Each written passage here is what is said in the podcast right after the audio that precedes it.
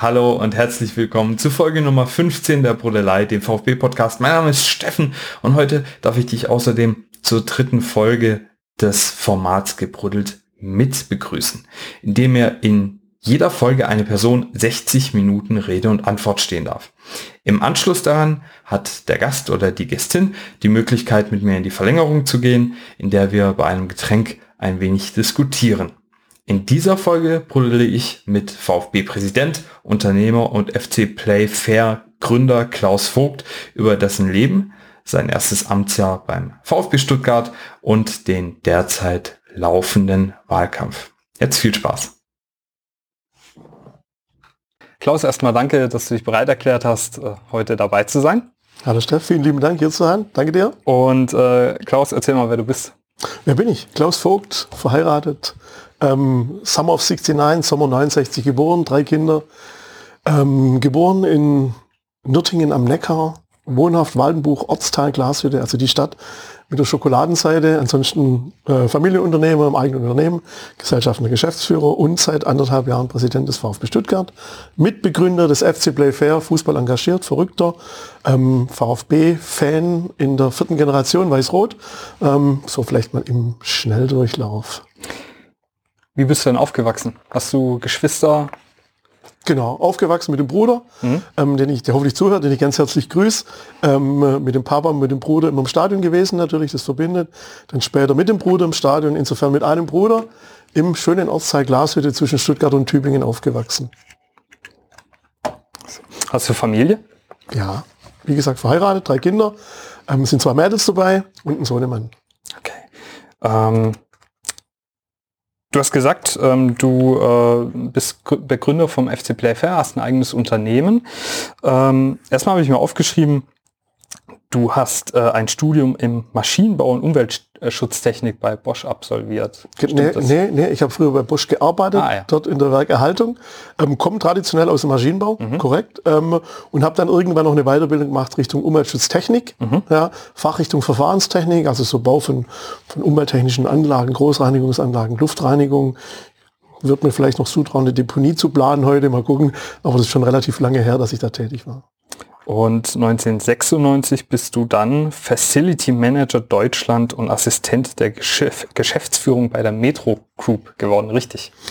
Genau, wobei da gab es so einen kleinen Zwischenschritt und zwar, ähm, ich war beim, beim Robert Bosch tätig in Stuttgart-Feuerbach. Mhm. Ähm, äh, von dort aus ging es dann zu einer Haniel-Tochter, die später von der Metro aufgekauft wurde und dann bin ich da so einmal quer durch den Konzern vagabundiert. Wie kam denn das, dass du äh ja, von, von diesem Lebenslauf dann irgendwann den Weg zum VfB gefunden hast? Dadurch, dass wir eigentlich in der vierten Generation schon weiß-rot sind, war ich immer mit dem VfB verbunden. Das heißt, als Fan, als Zuschauer, ähm, als Mitglied ähm, war dann so rund vor der Ausgliederung auch tätig in diesem Thema Vereinsentwicklung, Mitgliederausschuss beim VfB Stuttgart, habe mich damals auch beworben dann für den Vereinsbeirat, bin damals einstimmig nicht nominiert worden. Ich glaube, ich hatte keinen, der für mich war. Habe mich da trotzdem nicht entmutigen lassen. Dann kam die Situation ja, wie es jetzt kam, dass diese abgebrochene Mitgliederversammlung da war und dass ich dann dachte, okay, ähm, es gibt die Möglichkeit, sich jetzt dem VfB auch in der zweiten Liga zur Verfügung zu stellen. Das habe ich gemacht. Habe mich dann gefreut, dass ich gewählt wurde. Habe mich dann auch gefreut, dass wir aufgestiegen sind und alles andere danach war dann eh schon ähm, ja, immer eine Herzenssache für den VfB, sich einzubringen, ähm, ja, so kam eigentlich der Weg von, vom Unternehmer, vom Klaus Vogt zum VfB Stuttgart. Ähm, spulen wir die Zeit noch mal so ein bisschen zurück. Äh, 2010 hast du die Intesia gegründet. Äh, was macht ihr denn hier?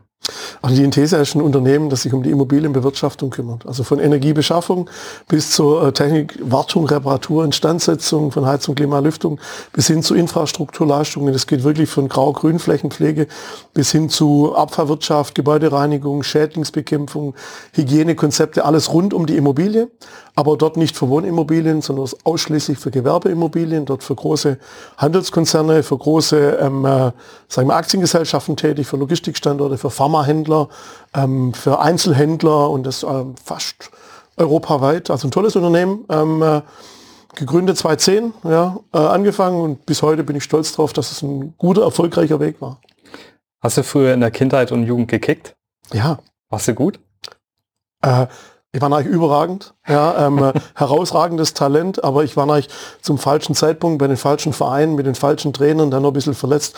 Ähm, die Plätze waren nicht gut, die Schiedsrichter waren schlecht äh, und die Fans waren gegen mich. Also ich war nicht schuld, dass es nicht geklappt hat. Ja, ähm, natürlich war ich gut.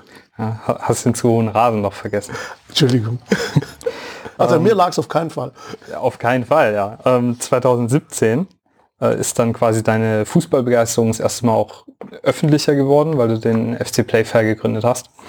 Äh, wie kam es denn zu der Gründung von diesem Verein? Der FC Playfair hat sich gegründet eigentlich aus dem ersten Auswärtsspiel, das an einem Montagabend in Bremen stattfand, als unser VfB Stuttgart ähm, so um den Klassenerhalt gekämpft hat und dann ein Spiel ähm, auf dem Montagabend in Bremen festgelegt mhm. wurde. Und das, das Testspiel. Nee, war, kein Testspiel. Ja, ja, aber, aber es war ein Testlauf. Zum Nachhinein, ja, ja genau. Ja. Richtig. Und für uns ging es um den Abstieg. Ich meine, mhm. wir haben dann in Bremen verloren, sind vermutlich auch verdient abgestiegen, aber mich hat es geärgert, dass ich als VfB-Fan, als Familienvater und Unternehmer nicht an einem Montagabend meine Mannschaft in Bremen unterstützen kann. Insofern hat man relativ vielen VfB-Fans wie mir die Möglichkeit gegeben, ja, seine Mannschaft zu unterstützen im, Abstiegskampf. Und das fand ich unsportlich. Und das haben relativ viele VfB-Fans als unsportliche, sage ich mal, damals betrachtet. Ich habe mich dann geärgert, dass sich viele nur geärgert haben und nichts gemacht haben. Mhm. Ähm, daraus dachte ich dann, Mensch, bin ich eigentlich der Einzige mit VfB-Fans, der sich da explosiv ärgert. Und dachte ich, weiß ich auch nicht. Dann dachte ich, komm, wir machen mal eine Umfrage dann ähm, mit dem Professor Bühler damals zusammen, ähm, bundesweit, an der fast 20.000 Menschen teilgenommen haben. Und dann war relativ schnell klar, nein, wir sind nicht alleine, das ist nicht exklusiv unser Ärger. Und es war relativ schnell klar, dass aus der Umfrage von den 20.000 Menschen fast 85 Prozent gesagt haben, na, es geht im Profifußball nur noch darum, so schnell wie möglich, so viel wie möglich Geld zu verdienen. Ja. Und ähm, aus der Studie ist dann der FC Playfair entstanden und damals habe ich mich natürlich wie heute auch für den Verein eingesetzt. Ähm, ich freue mich, dass dort schon meine Fußballbegeisterung dann auch öffentlich wurde und wenn man sieht, was daraus wurde, muss ich sagen, wir haben was erreicht als Fans, ähm, weil durch alle Aktionen, die es da gab bundesweit, wir haben heute keine Montagsspiele mehr. Ja, das ist schon mal wirklich wunderschön. Mhm. Ähm, äh, das, also da sieht man, dass wenn man gemeinsam was macht, kann man was erreichen und es ist nicht immer ein Kampf gegen Windmühlen. Insofern daraus ist der, FC Playfair entstanden und da bin ich wirklich stolz drauf. Jetzt ähm, kümmert sich der FC Playfair ja nicht nur darum, dass es keine Montagsspiele mehr gibt, sondern ihr macht auch noch ein paar andere Sachen. Kannst du den Verein mal in wenigen Worten beschreiben, was, ja, was er so macht dort? Also der FC ist ein Verein, sag ich mal, mit Menschen, die ähm, Fußball begeistert sind und da wirklich aus allen Regionen Deutschlands kommen, aus unterschiedlichsten Vereinen und Schichten. Ähm, und das sind eigentlich zwei wichtige Themen. Das ist einmal so die, ja, die Fußballkultur zu erhalten auf der mhm. einen Seite und gleichzeitig die Fußballzukunft zu gestalten. Ja, das beides. Das heißt, es sind nicht ewig Gestrige, die immer an gestern festhalten und die Nostalgiker. Nein, wir haben beides. Wir müssen ein Stück weit die Kultur erhalten und Fußball ist Kultur. Seit über 100 Jahren ähm, steht da hier die Frage im Raum, wem gehört der Fußball? Schwer zu beantworten. Ja, aber definitiv hat der Fußball das Glück, dass er ja Zuschauer und Weltsport Nummer eins ist und unheimlich viel Positives über den Fußball in die Gesellschaft reingetragen werden kann. Und ich bedauere ein bisschen, dass der Fußball noch gar nicht erkannt hat, was er eigentlich für eine gesellschaftliche Kraft im positiven Sinne haben kann. Ja, und da möchte ich hin, dass wir da relativ viel Positives für den Fußball in die Menschen, in die Stadt, in die Region, in die Gesellschaft reintragen können. Und das einfach deshalb, weil es wirklich ein Sport ist, Zuschauersport und Weltsport Nummer eins. Was mir bei der Studie eurer Homepage aufgefallen ist, dass ihr über viele prominente Gesichter, sage ich mal, ähm, und Partner verfügt, zum Beispiel Osmeier, Cem Özdemir, äh, Kicker, Sportbuzzer, deutsche Fußballbotschafter. Auf der Homepage sind derzeit jedoch nur 138 Mitglieder angegeben. Wie kommt diese Diskrepanz zustande? Also wir haben äh, gar nicht so das große Ziel, da groß in die PR- und Mitgliederakquise zu gehen, sondern jeder, der uns irgendwo wahrnimmt und mitbekommt und uns unterstützen möchte, ist herzlich willkommen. Insofern spreche ich da heute gerne die Einladung aus an jeden, der sich für den Fußball engagieren möchte, gerne Mitglied zu werden. Auf der anderen Seite ähm, ist das auch nicht ganz günstig im Vergleich zum Mitgliedsbeitrag bei unserem VfB Stuttgart. Ja, ähm, da sind unheimlich viele Menschen drin, die sich gern nicht nur finanziell, sondern auch inhaltlich mit dem Verein identifizieren. Insofern sind es fast, glaube, die Zahl ist gar nicht mehr aktuell, ich glaube, es sind 150 Mitglieder, die sich alle aber auch engagieren, da, wo viele mitarbeiten bei Projekten und ähm, der Faktor der Sympathisanten und Unterstützer ohne finanzielle Mitgliedschaft, der ist, glaube noch Faktor 10 größer. Ja, und es geht uns aber nicht darum, dass wir da eine große Mitgliederanzahl bekommen oder da viel Geld generieren, sondern dass wir uns alle für unseren Herzens Sport, Fußball einsetzen. 2019 ist euer Vorhaben gescheitert, die Fankultur als Weltkulturerbe anerkennen zu lassen. Habt ihr da noch einen weiteren Anlauf geplant? Ja, natürlich. Also ähm, wir wollten 2019 eigentlich mal so ein Zeichen setzen, um die positive Seite des Fußballs zu beleuchten. Ja? Das heißt, die positiven, verbindenden, integrativen Eigenschaften des Fußballs haben wir in Papier gefasst, das wir dann bei der UNESCO eingereicht hatten. Ähm, Gibt es ja Vorauswahl, um es als immaterielles Weltkulturerbe zu schützen, um somit ganz klar die positiven Eigenschaften des Fußballs rauszustellen. Das heißt, wenn es gelungen wäre damals, dann hätte man vielleicht äh, den Fußball als Kultur in gewissen Sachen anders wahrnehmen können, öffentlichkeitswirksam vertreten und wäre auch schwerer, gewisse Sachen zu ändern. Ja, wir sind da weiterhin dran. Wir werden das aufrechterhalten und bewerben uns da regelmäßig und vielleicht kriegen wir es hin, dass es eines Tages durchgeht und diese Tradition, die es im Fußball gibt, dann auch geschützt wird. Gibt es denn da jetzt ganz konkrete Vorteile, die man daraus hätte? Konkrete Vorteile wäre natürlich, dass der Fußball als Sport ähm, mit den positiven Eigenschaften der Gesellschaft besser, positiv und vielleicht anders wahrgenommen wird. Mhm. Kommen wir zum VfB. Ähm, was für eine Rolle, du hast gesagt, du bist schon vierte Generation, äh, quasi dunkelroter, ne? Ähm, was für eine Rolle hat denn der VfB so in deinem gesamten Leben äh, gespielt? War irgendwann vielleicht auch der Traum da, mal selbst dort zu kicken oder ähm, bist du früher wirklich jedes Wochenende mit den Snackerstadion gegangen? Ähm, hast du es eher aus der Ferne verfolgt? Wie war das so? Nee, also wir sind immer schon durch die ganze Familie eigentlich VfB verbunden. Das heißt dann wirklich mit dem Papa ähm, regelmäßig und dem Bruder auf der Gegengerade gewesen, dann ohne Papa mit dem Bruder in der Cannstatter Kurve, dann später mit der, mit der Familie unter Türkheim im Familienblock und jetzt seit, seit über zehn Jahren als Unternehmer im Businessbereich. Also ich bin wirklich einmal so durchs Stadion vagabundiert und deshalb auch, glaube ich, wirklich ein, ein glaubwürdiger äh, Vertreter aller Fangruppen im Stadion ähm, und auch vieler Mitglieder. Äh, war früher oft natürlich im Neckarstadion, habe fast, glaube ich, alle Spiele, die zu Hause waren, mitverfolgt, entweder dann mit der Familie oder alleine oder mit dem Bruder oder mit dem Papa, wo es möglich war, auch bei Auswärtsspielen. Ansonsten zu der damaligen Zeit natürlich regelmäßiger Teilnehmer vom Radio, heute im Stadion, ich lieb's. Ja. Heute noch zum Teil, wenn es irgendwo nicht geht, dann ein Fußballspiel auch mal im Radio anzuhören. Ist ganz andere Atmosphäre, mhm. muss ich ehrlich sagen, das genieße ich. Es waren noch die Zeiten, als man gefiebert hat mit meinem Bruder, wenn man vor dem Fernseher sitzt und in der Sportschau kamen nur drei Spiele, unfassbar. Man wusste genau, wenn dann die Ergebnisse vorgelesen werden, welche drei nicht vorgelesen werden, dann wusste man, VfB kommt und wir sehen zumindest die Tore. Das war ja, eine schöne Zeit. Und auch danach war ich immer mit dem VfB verbunden, war da oft unterwegs, Auswärtsspiele, Heimspiele, war mit dem VfB international unterwegs. Da ist schon was gewachsen und es freut mich auch, dass es äh, mir gelungen ist, das auch bei meinen drei Kindern ähm, ohne Einschaltung des Jugendamtes die zum VfB zu bewegen.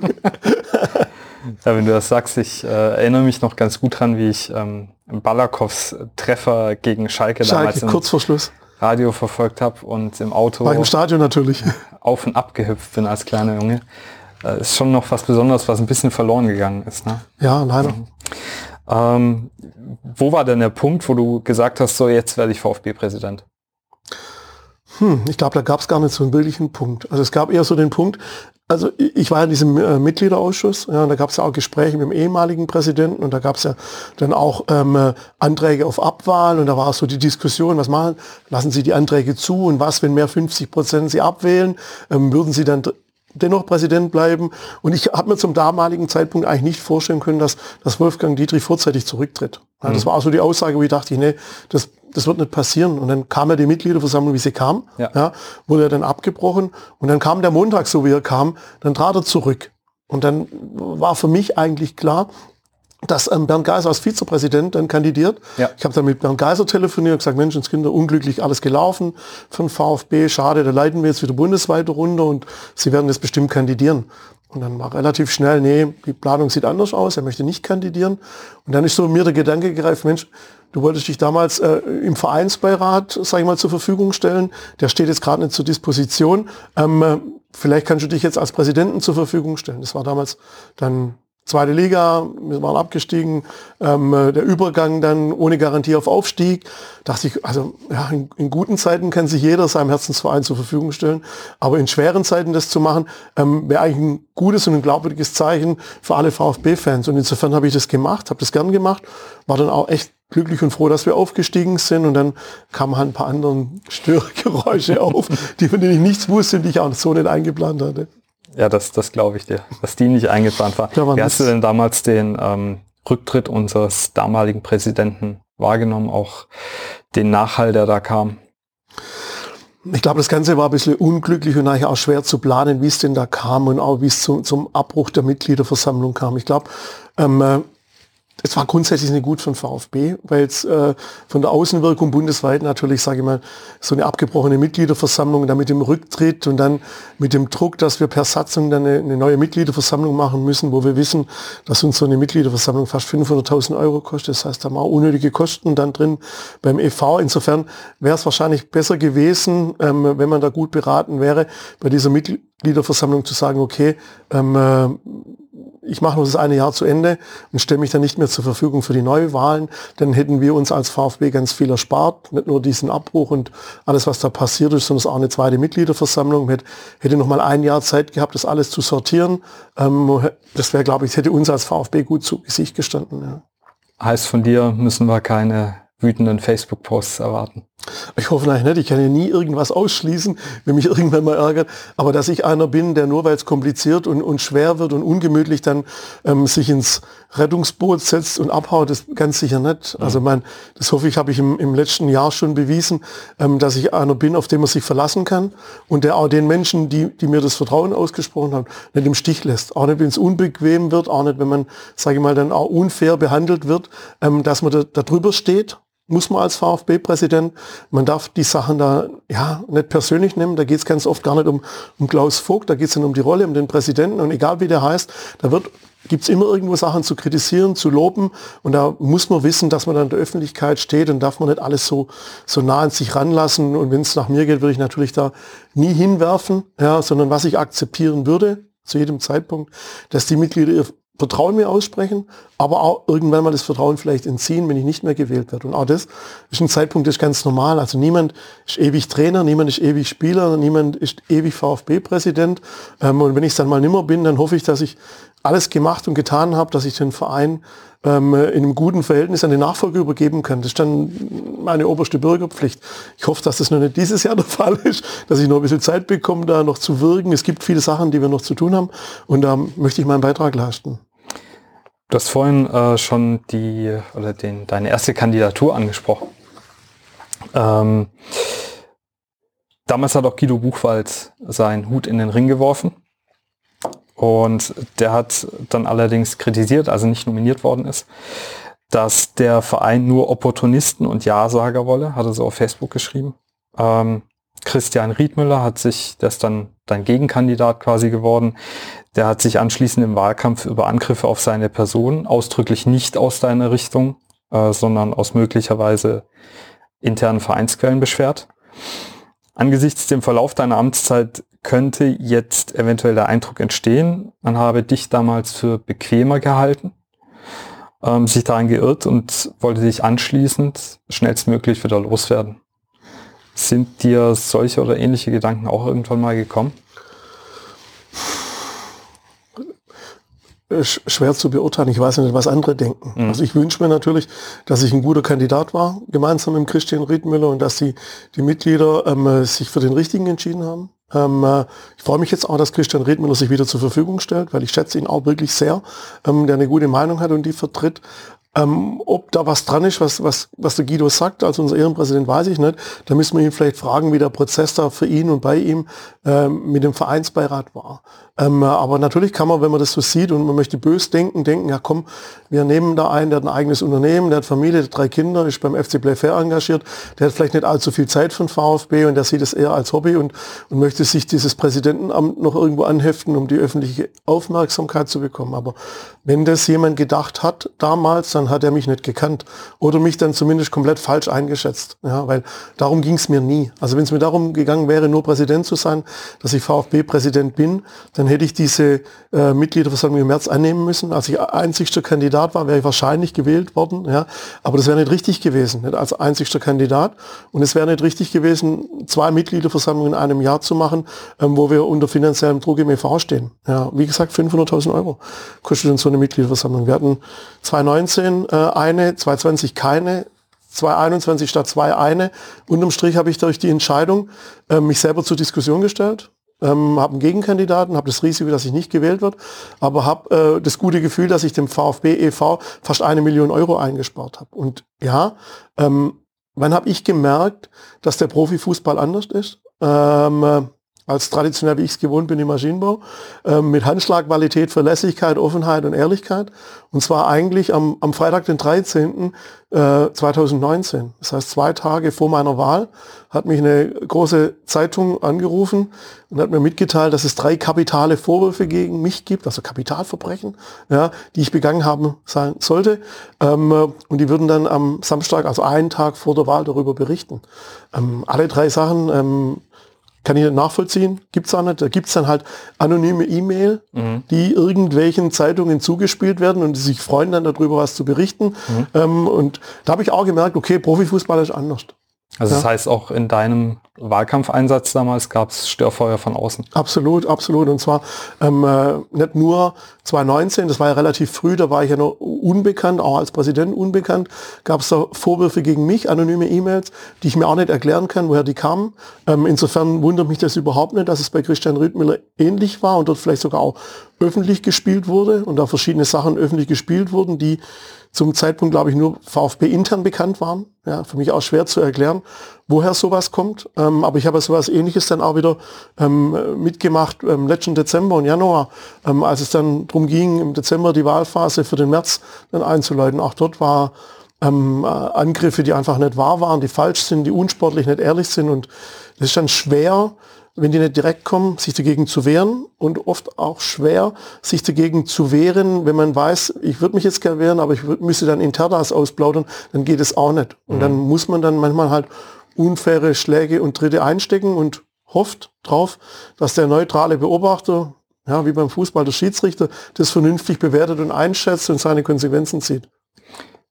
Wenn es da so viele, ja, so viel Politik gibt, ja, so viele Grabenkämpfe, Du warst ja nach deiner Wahl sichtlich emotional berührt. Ich kann mich noch dran erinnern, du hast gesagt, deine Frau hat dir gestattet, du darfst jetzt das zweite Mal in deinem Leben Ja sagen.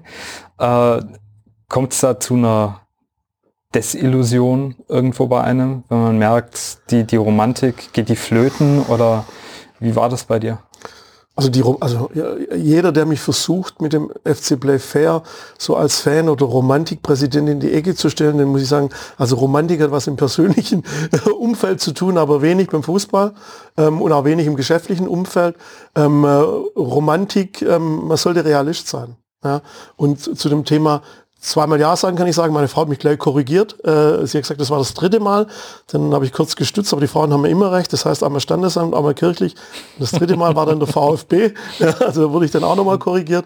Ähm, natürlich da emotional. Also ich habe mich gefreut, mich für den VfB einsetzen zu können und auf der Position ähm, nicht nur intern, sondern auch in der Stadt, in der Region und ähm, mit dem Hintergedanken, dass ich mich für den Profifußball einsetzen kann.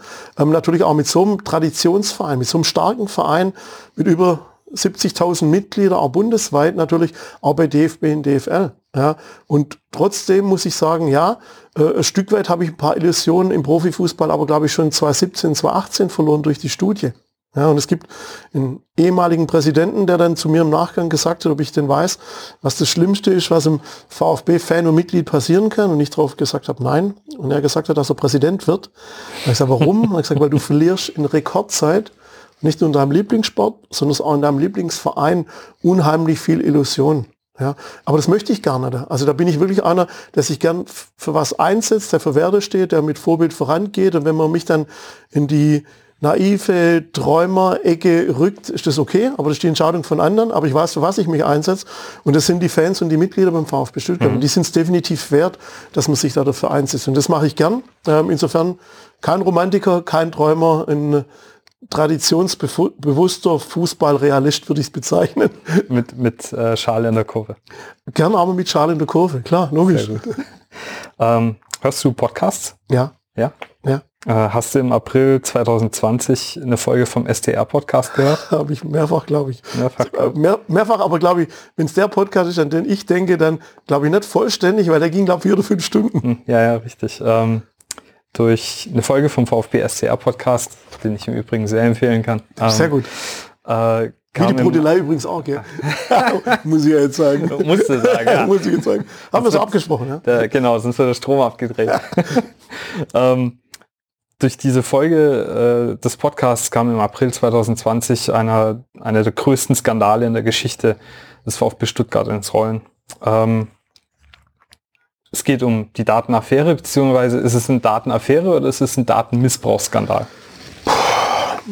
schwer zu beurteilen, da kommt es immer auf die Perspektive drauf an. Was definitiv passiert ist, dass wir Daten ohne Rechtsgrundlage weitergegeben haben, was verwerflich ist. Ja. Und zu dem Podcast, ähm, vielleicht, also ich habe mir den natürlich auch angehört. Auch damals habe ich mir den angehört. Ich gebe zu, nicht alle vier, fünf Stunden, aber ich habe mehrere Sequenzen mir angehört. Und ähm, für mich der Auslöser war eigentlich nicht der Podcast, sondern der Auslöser war eigentlich dann die Berichterstattung im Kicker. Ja, und ich ich habe dann auch mehrmals so für mich gedacht, im Nachgang ähm, hätte ich aus diesem Podcast was raushören können, um zu wissen, was auf uns zukommt. Da muss ich sagen, wenn ich mir den Podcast anhöre, ohne das Wissen ähm, des Kickerberichts, nein. Im Nachgang, wenn ich den Kickerbericht kenne und mir dann den Podcast höre, ja. Ja, insofern glaube ich, war das ganz schwer für mich und für viele, das richtig und vernünftig einzuschätzen. Ja. Genau, der Kicker-Artikel, den du angesprochen hast, der war von Benny Hoffmann. Äh, Gab es denn danach schon irgendwie Flurfunk oder so bei euch beim VfB auf der Geschäftsstelle, dass ihr gesagt habt, hey, hast du das gehört, was da in, in der Podcast-Folge diskutiert worden ist? Oder hat man es dann halt eher registriert und das war dann bis zu dem Kicker-Artikel wirklich gar nicht mehr im Gespräch?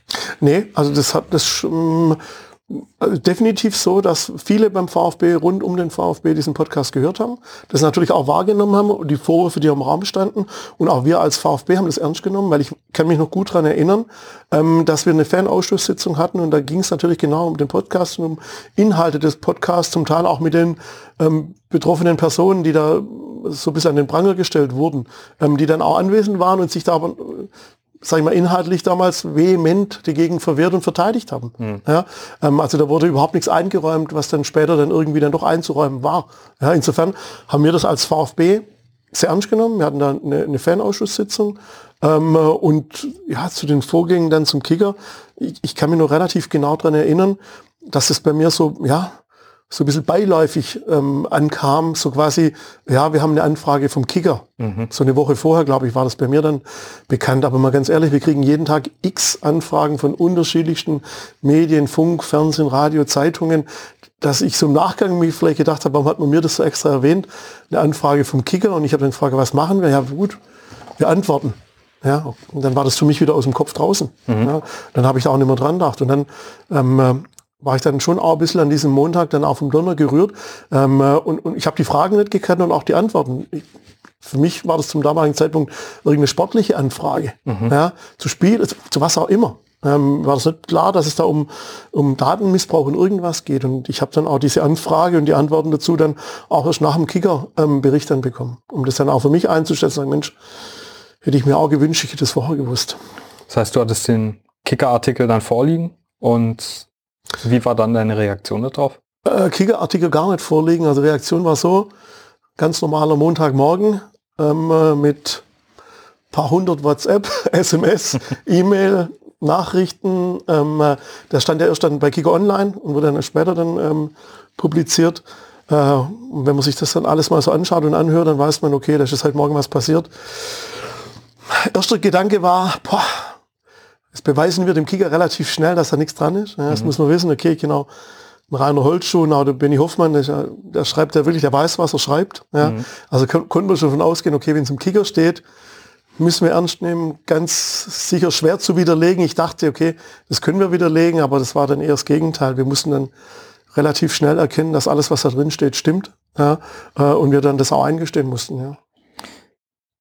Den nächsten unrühmlichen Höhepunkt in der Angelegenheit stellte dann der offene Brief von Thomas Hitzelsberger am 30.12.2020 dar. In dem hat er dann auch seine Kandidatur als Präsident des Vereins bekannt gegeben. Äh, von der Kandidatur hast du gesagt, wusstest du bereits zwei Wochen vorher? Wusstest du auch von dem Brief vorher? Nein, von dem Brief wusste ich nichts. Also insgesamt war das eh eine, sag ich mal, ein Zeitraum, wo, wo ich für mich sagen muss, also konnte ich relativ wenig Einfluss auf gewisse Dinge nehmen und das bitte ich auch mir zu glauben, ich konnte nichts für die Corona-Situation. Ich konnte die Datenaffäre nicht vorhersehen, ich war da auch nicht beteiligt.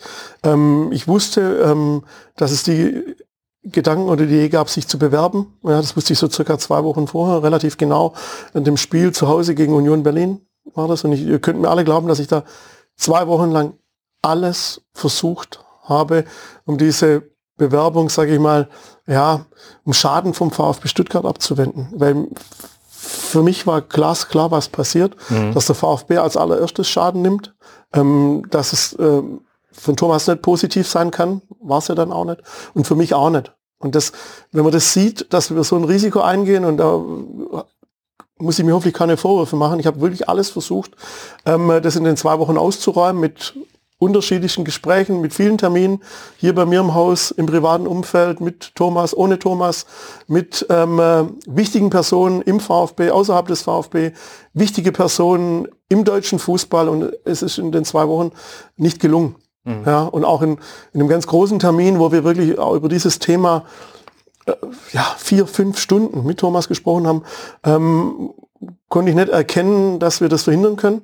Ja, ich, mir ist nicht gelungen ähm, allen anderen auch nicht. Und äh, in diesem letzten großen Termin kurz vor Weihnachten war für mich auch nicht klar, dass es dann so ein Schreiben gibt am, am 30.12. Das mhm. war nicht abzusehen, das wusste ich nicht.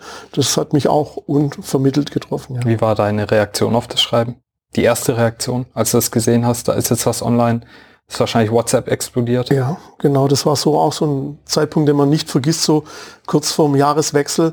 Ähm, äh, Unverständnis. Ab, absolutes Unverständnis. Ja?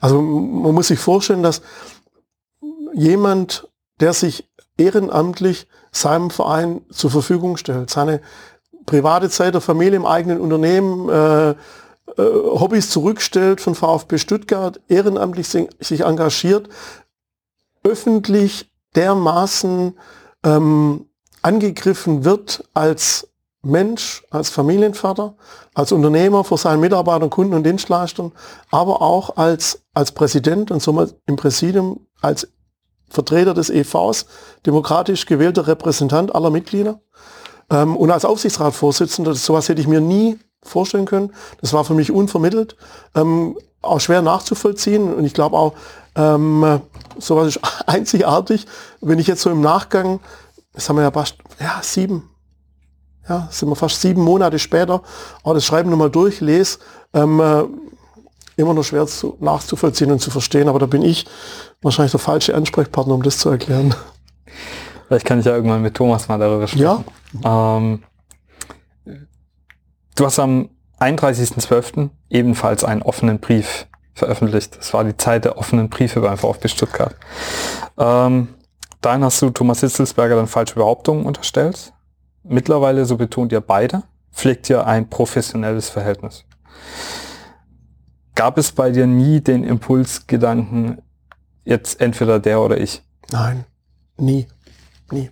Ähm, also wie gesagt, ich weiß nicht, warum Thomas das gemacht hat, aber ich wusste ja, aus, als ich das Schreiben gelesen habe, von den Inhalten, dachte ich, okay, es müssen ja irgendwann dann zu den Vorwürfen müssen Inhalte kommen, Details. Das haben wir sieben Monate später äh, und es kam da nichts. Mhm. Insofern habe ich mich da nichts anderes als ungerecht behandelt gefühlt. Ja, und insofern war es für mich auch klar, okay, ähm, das reicht nicht, wenn ich nur das weiß, dass es ungerecht ist, sondern ich habe dann auch versucht, diesen Brief ja dann auch richtig zu stellen, dann einen Tag später und aus meiner Sicht die Dinge erklärt. Und wäre ich nicht öffentlich angegriffen worden mit dem Brief, hätte ich auch keinen Brief öffentlich gemacht. Ja, also mit mir kann man auch einen Tisch hinsetzen und mir Sachen vorwerfen. Also ich hoffe, ich bin kritikfähig.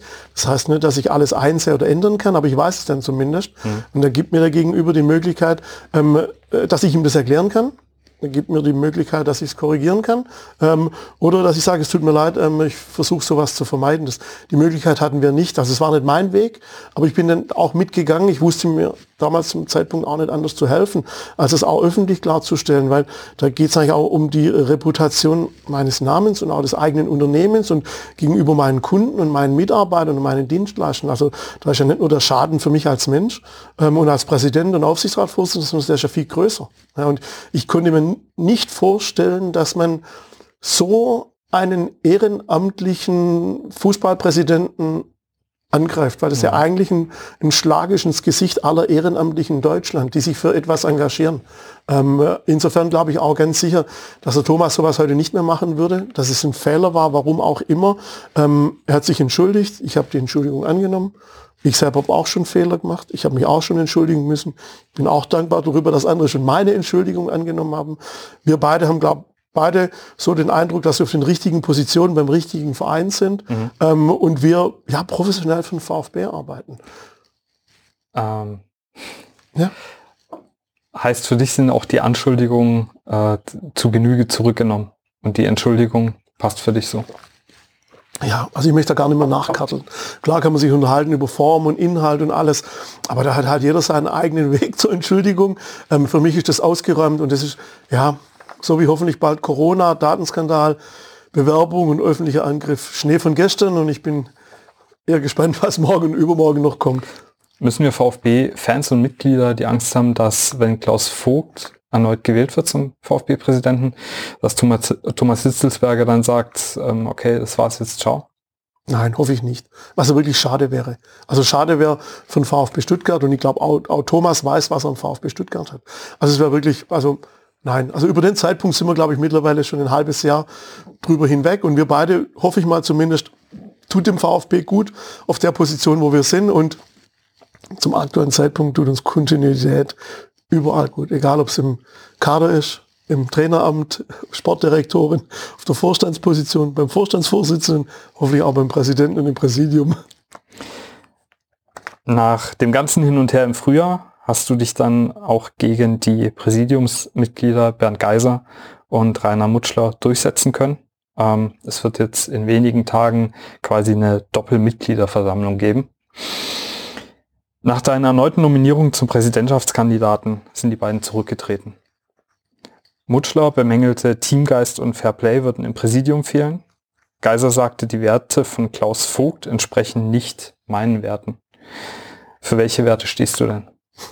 Also wenn sowas jemand sagt, dann muss ich dem sogar beipflichten. Ja, offensichtlich hat er definitiv jemand andere Werte wie ich. Ich stehe für Offenheit, Transparenz, Ehrlichkeit. Ja, und ähm, wenn da steht, ich habe mich durchgesetzt, dann klingt es eher so nach einem Kampf. Aber es war kein Kampf. Ich habe mich nur für was eingesetzt. Und zwar für unsere Mitglieder und die Mitgliederrechte und die Wahrheit und die Offenheit und die Transparenz. Und wenn das jemand verurteilt, ja, und dann dadurch das Präsidium verlässt, haben wir sagen, die, die, richtigen Menschen sind da geblieben.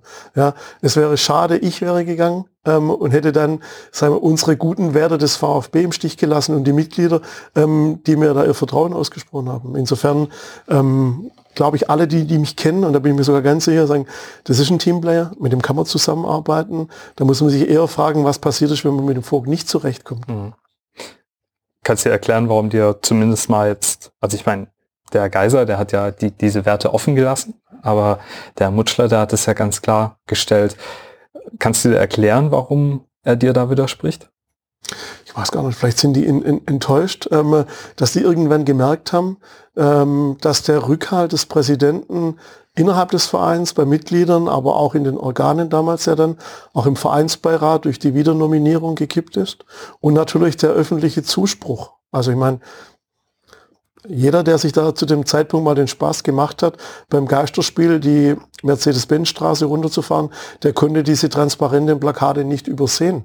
Ähm, und da erinnere ich mich an so ein paar ähm, Klaus, mach bitte weiter, auch mhm. wenn du uns nicht siehst, wir sind alle da. Das muss man irgendwann wahrnehmen. Und dann merkt man vielleicht auch beim VfB, dass es einen Zeitenwechsel gibt und dass gewisse Strickmuster und Handlungen, sage ich mal, der Vergangenheit angehören und wir einen anderen, einen neuen, einen offenen, freundlichen, sympathischen VfB brauchen. Siehst du die beiden noch ab und zu? Ähm, ich habe sie seitdem nicht mehr gesehen. Nein. Okay. Was gab denn den Anstoß für die Entscheidung in diesem, ich nenne es jetzt mal Machtkampf, ähm, war das die, das Gutachten von der Kanzlei Kleis Lutz über den Bericht von Esikon?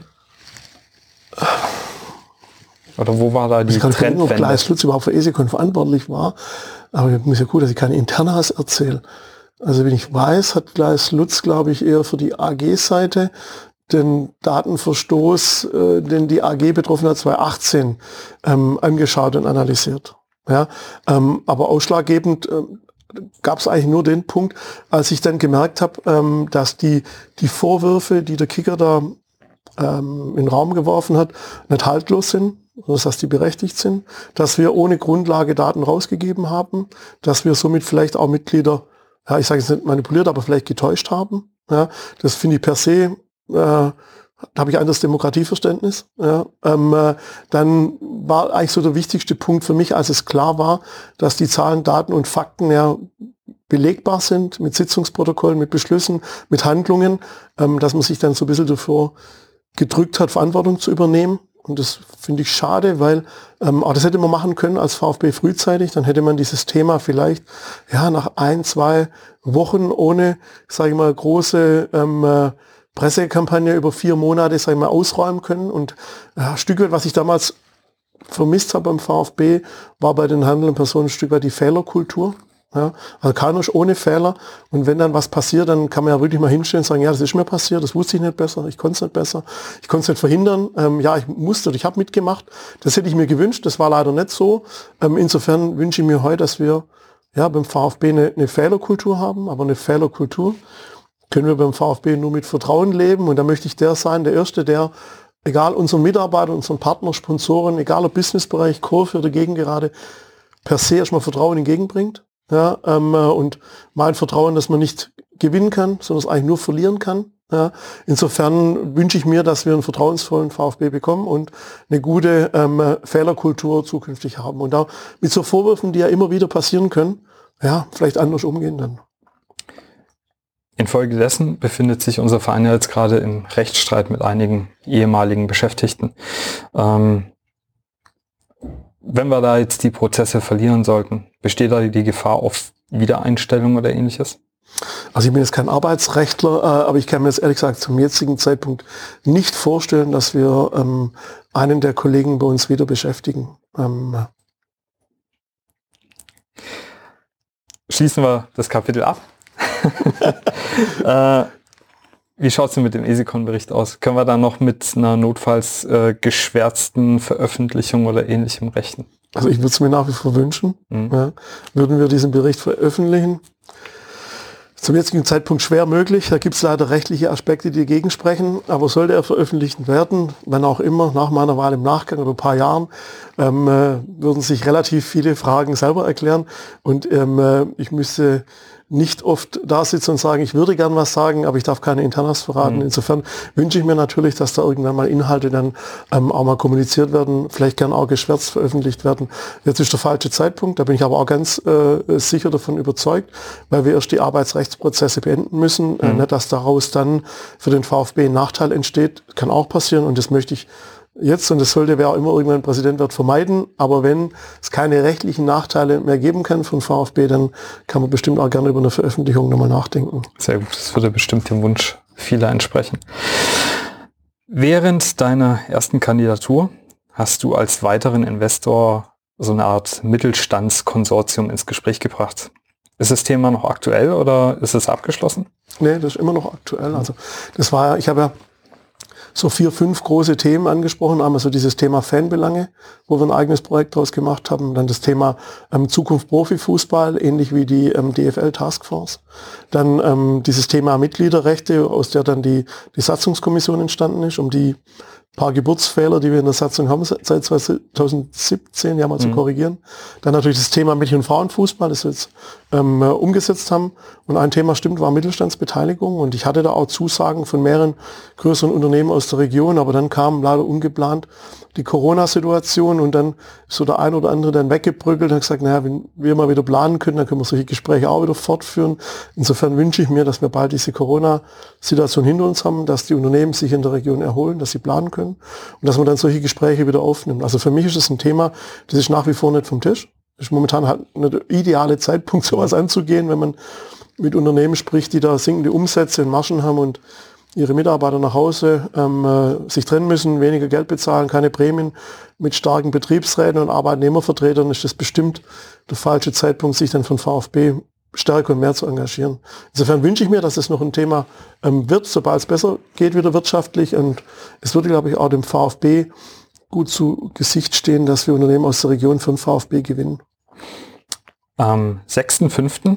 hat oder haben die Stuttgarter Nachrichten berichtet, dass es im vergangenen Sommer ein Investorenangebot in Höhe von 130 Millionen für sämtliche veräußerbaren Anteile gegeben hat.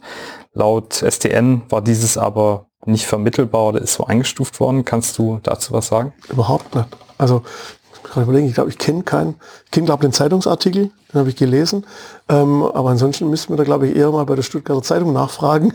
Vielleicht haben die das Angebot bekommen, also ich kann mich an kein 130 Millionen Euro Angebot beim VfB Stuttgart erinnern und wenn, wäre das Internas, die ich nicht preisgeben durfte. Okay.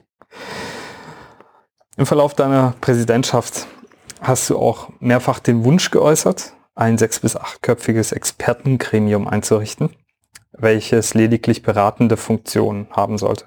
Namentlich genannt worden sind da unter anderem Cem Özdemir, Manfred Boschatzke, Christian von Stetten und Edin Raj. Haben die schon vor der Berufung in dieses Expertengremium oder vor, vor dem Gedanken an die Berufung daran äh, eine Rolle in deiner Arbeit als Präsident gespielt? Also ich kenne natürlich alle handelnde Personen. Das sind alles VfB-Mitglieder und dem VfB treu verbunden. Ähm, und diese, diese Arbeitsgruppe Expertengremium, also ich würde, würde es eher als dunkelrote Experten bezeichnen, weil genau diese dunkelroten Experten sind später in die Projektgruppen mit eingebunden worden. Das heißt, beim, zum Beispiel beim Thema ähm, Mädchen- und Frauenfußball arbeitete Manfred Boschatzke mit, der früher bei der Allianz für die Markenkommunikation verantwortlich war und da wirklich eine große Expertise beim Mädchen- und Frauenfußball hat. Und bei diesem äh, Expertengremium ist so, das sind dunkelrote Experten aus der Mitgliedschaft, die wir themen- und projektbezogen mit hinzuziehen.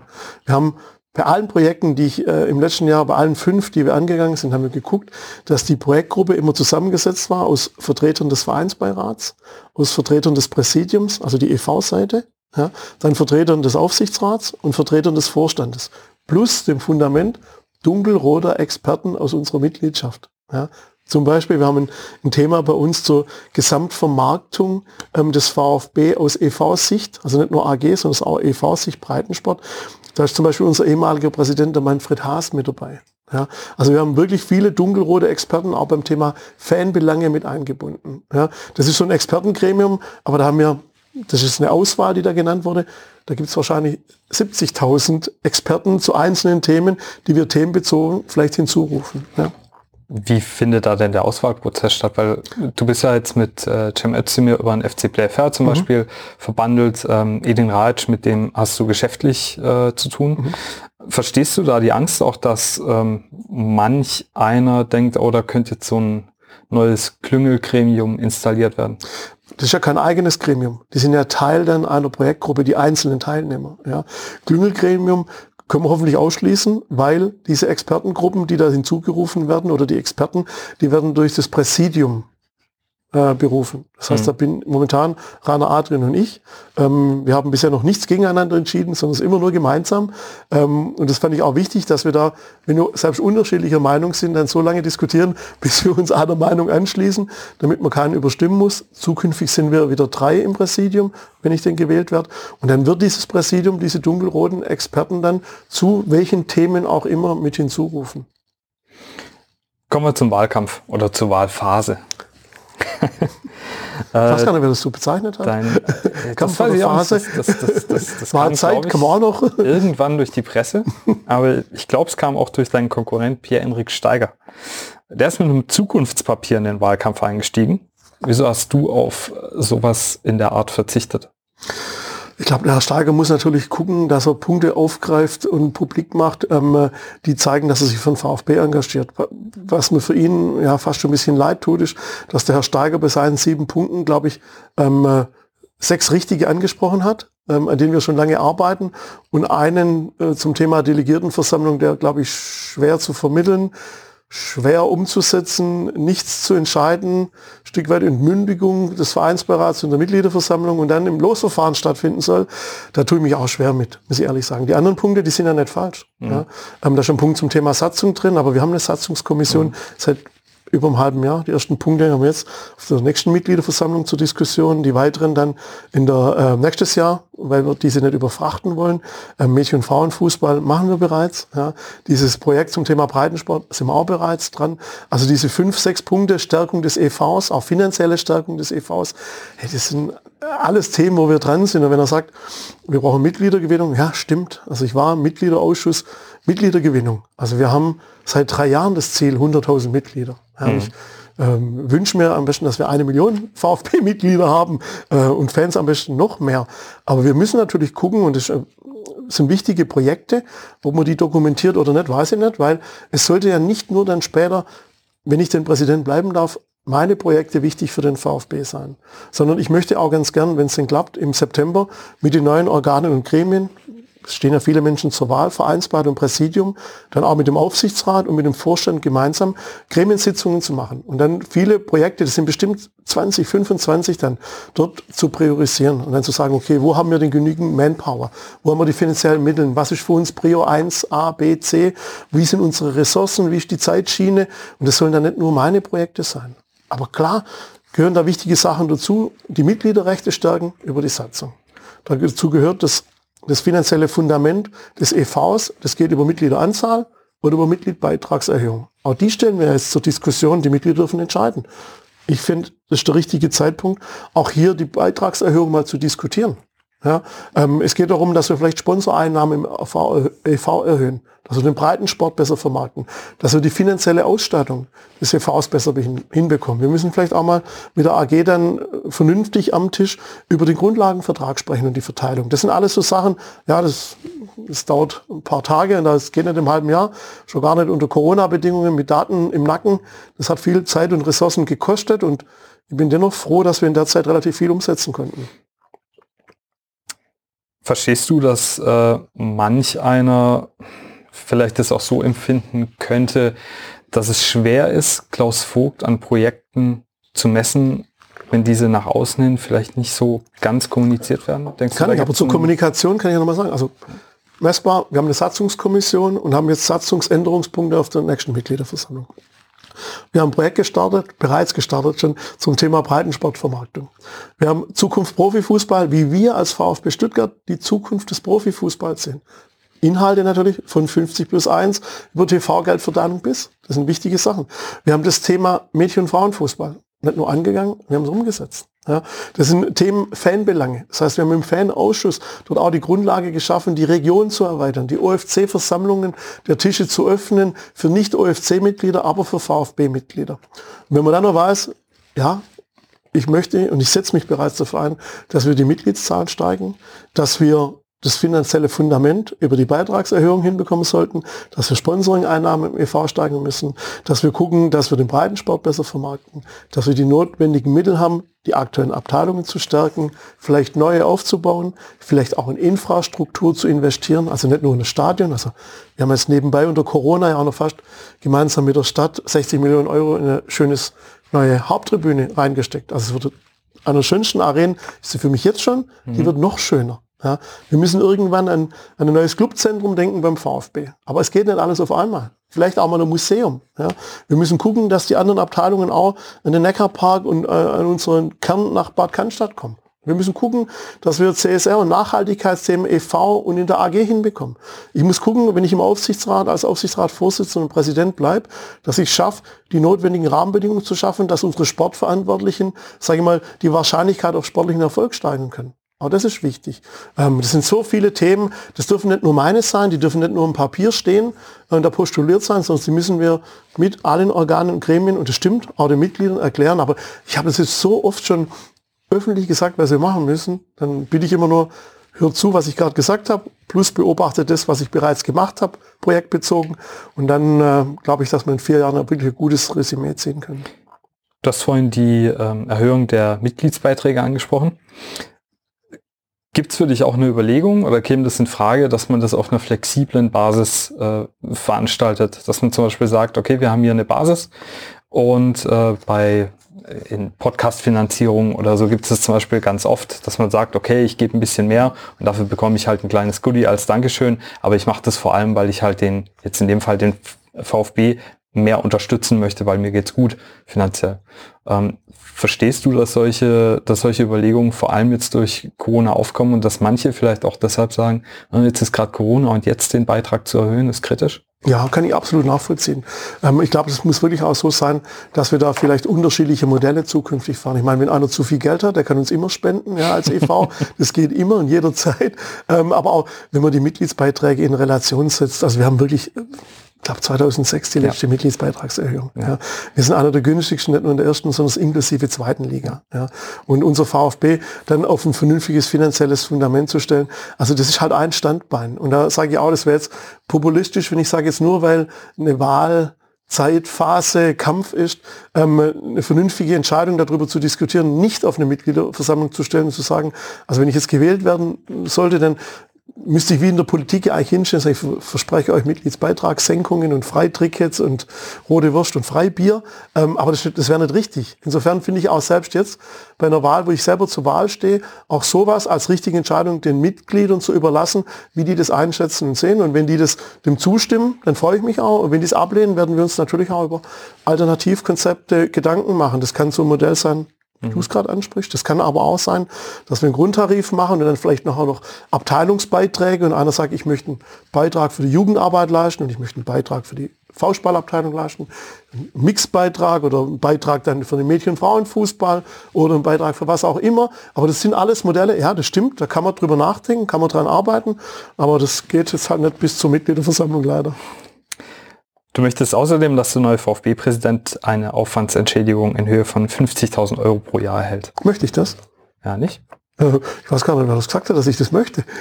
Äh, wurde, wurde so zur Diskussion gestellt, oder? Also ich finde es angemessen, mhm. ähm, wenn der VfB-Präsident vergütet wird. Ähm, käme hier jetzt noch ein Gehalt in derselben Höhe für den Vorsitz im AG-Aufsichtsrat hinzu? Habe ich auch schon gelesen, ja, ja aber das nehme ich auch nur der Zeitung.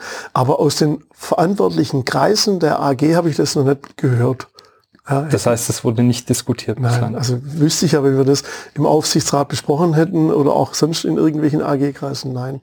Aber ich habe das auch schon mehrfach gelesen. Ja. Ähm, äh, momentan wurde da noch nichts an mich herangetragen. Okay, und, und die Personen, die das äh, so durch die Gegend tragen, die lügen. Weiß ich nicht, ob die lügen, aber ähm, äh, wichtig sagen ist ja, nicht das Richtige. Weiß ich ja nicht, nein. Aber es kann ja viele Menschen irgendwas sagen, die haben es aber nicht zu entscheiden. Das wäre jetzt genauso wie, wie soll ich das jetzt beschreiben? Das wäre jetzt so, wenn der, der Aufsichtsrat entscheidet, dass der EV-Präsident vom Vereinsbeirat vergütet wird. Geht ja auch nicht. Also geht es umgekehrt auch nicht. Mhm. Ja, also sind ja zwei separate Gremien. Ja. Also ich würde mir beides wünschen, ja, und ich glaube, ich würde sogar beides annehmen, auch um das ganz klar zu sagen, ähm, weil ich weiß das sehr wohl einzuschätzen, was das für ein Aufwand und für eine Arbeit ist. Ähm, und das im öffentlichen Interesse und das nicht immer ganz sportlich und fair, wo man dann auch viel einstecken muss. Aber das gehört dazu. Ja, ähm, aber das adäquat zu vergüten, ist, das möchte ich nicht nur für mich, sondern ich möchte auch für die Zukunft ausschließen, dass äh, nur jemand VfB-Präsident werden kann, der sich's leisten kann. Das würde ich sehr schade finden. Das fand ich bisher schade im Ehrenamt. Jetzt konnte ich es mir leisten. Ja. Ähm, äh, und zukünftig würde ich das genauso schade finden, weil das würde ja vielleicht zukünftig ganz viele gute andere VfB-Präsidenten ausschließen, die sich finanziell nicht leisten können. Das wäre für mich nicht fair und auch nicht sehr demokratisch. Das wäre ja wie, wenn einer Bundespräsident werden will, der sich nur ehrenamtlich leisten kann. Mhm. Das möchte ich nicht. Klaus, uns rennt ein bisschen die Zeit weg. Bitte. Tut mir leid. ähm, Deswegen ganz kurze Antwort. Was denkst du denn darüber, dass im Wahlkampf scheinbar interne Budgets öffentlich kommuniziert werden? Habe ich auch mitbekommen, habe ich mich gewundert, würde ich nie machen. Ich würde denjenigen fragen, der das gemacht hat, ähm, woher denn die Information hat. Mhm. War das kurz genug? Das war kurz genug. Das Zukunftspapier von Herrn Steiger wurde laut ihm in Zusammenarbeit mit den Vereinsabteilungen erstellt. Diese umfassen ein Wählerpotenzial von nur geschätzt 1000 Mitgliedern. Was ist denn dein konkretes Angebot an die Abteilung? Also Abteilungsstärkung ist natürlich wichtig. Also Abteilungsausbau habe ich ja schon betrieben mit zwei Beweisen. Also ich möchte nicht nur sagen, was ich machen möchte, sondern ich habe es schon gezeigt. Da soll jeder mal gerne zur, zur Leichtathletikabteilung schauen und gucken, dass wir dort den Parasport erweitert haben. Ja, und dass wir Mädchen- und Frauenfußball eingeführt haben. Wir haben seit letztem Jahr, auch dank Jako, die Möglichkeit, dass zum ersten Mal in 128 Jahren alle Abteilungen bei uns mit dem gleichen Outfit ähm, ausgestattet sind, was ich toll finde. Und trotzdem, ja, stimmt, wir müssen die Abteilungen stärken. Das geht aber nur, sage ich mal, wenn man die finanziellen Mittel hat. Stand jetzt haben wir sie nicht. Mhm. Ja, insofern ist es populistisch zu sagen, ich stärke die Abteilungen finanziell, wenn ich nicht sage, wie ich das mache. Ähm, ich wünsche mir auch, dass wir die Abteilungen ausbauen, dass wenn wir die Mittel haben, dann auch in andere Abteilungen investieren können, dass wir nicht nur in, in VfB-Verein ähm, sind für den Spitzensport, sondern es auch nach wie vor akzeptieren, dass wir ein Breitensportangebot haben, dass wir nicht überall in der Bundesliga, in der Champions League und top sind, sondern es auch wirklich in der Breite das anbieten. Du hast bei der Viererkette zuletzt mehrmals von der Corporate Social Responsibility gesprochen.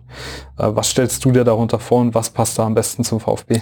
Also wir machen ja schon wirklich unheimlich viel. Also wir sind ja schon mit VfB Fair Play engagiert. Wir haben halt das Konzept Pfiff. Ähm, ich weiß, dass wir mit, mit DKMS zusammenarbeiten, mit Tannheim, ähm, dass ich selber hier mit dem Seehaus ähm, schon, schon tätig war, dass wir in der Vesperkirche waren. Wir haben ein wunderschönes Regenbogentrikot rausbekommen, bevor es eine große Diskussion gab auch sowas zeigt, wir sind echt schon gut unterwegs. Wir ähm, sind ausgezeichnet worden in der Nachhaltigkeit mit Sustainability Club in Silver als einer von sechs. Ähm, wir stellen schon mit Jaco gemeinsam absolut nachhaltige Produkte her. Unser Shop wurde, glaube ich, als zweitnachhaltigster in Deutschland ausgezeichnet nach Union Berlin. Da sind wir echt schon top und sehr gut unterwegs und es steht uns auch gut zu Gesicht, sowas ja einfach weiterzumachen. Ähm, wir kommen jetzt noch ganz kurz zu einer Sache, weil wir sind jetzt gleich mit der Stunde durch. Ganz aktuell, der Journalist Marco Schumacher von der STZ hat gestern auf Twitter veröffentlicht, dass massiv versucht wurde, seine journalistische Unabhängigkeit in Zweifel zu ziehen und er parteiisch zu deinen Gunsten berichten würde. Ähm, was sagst du dazu und wie oft habt ihr schon zusammen Fußball gespielt? ich habe das auch gestern gelesen. Mhm. Ehrlich gesagt, ich war erschüttert als ich das gelesen habe, ich dachte, wo sind wir denn jetzt angekommen? Also, dass ich mit anonymen E-Mails in meiner ersten Kandidatur angegriffen werde, ist ja schon verwerflich. Und man fragt sich von wem und warum. Also, nochmal ganz ehrlich, es geht hier um Fußball. Es geht um einen Verein, um eine ehrenamtliche Tätigkeit in seinem Lieblingssport, in seinem Lieblingsverein.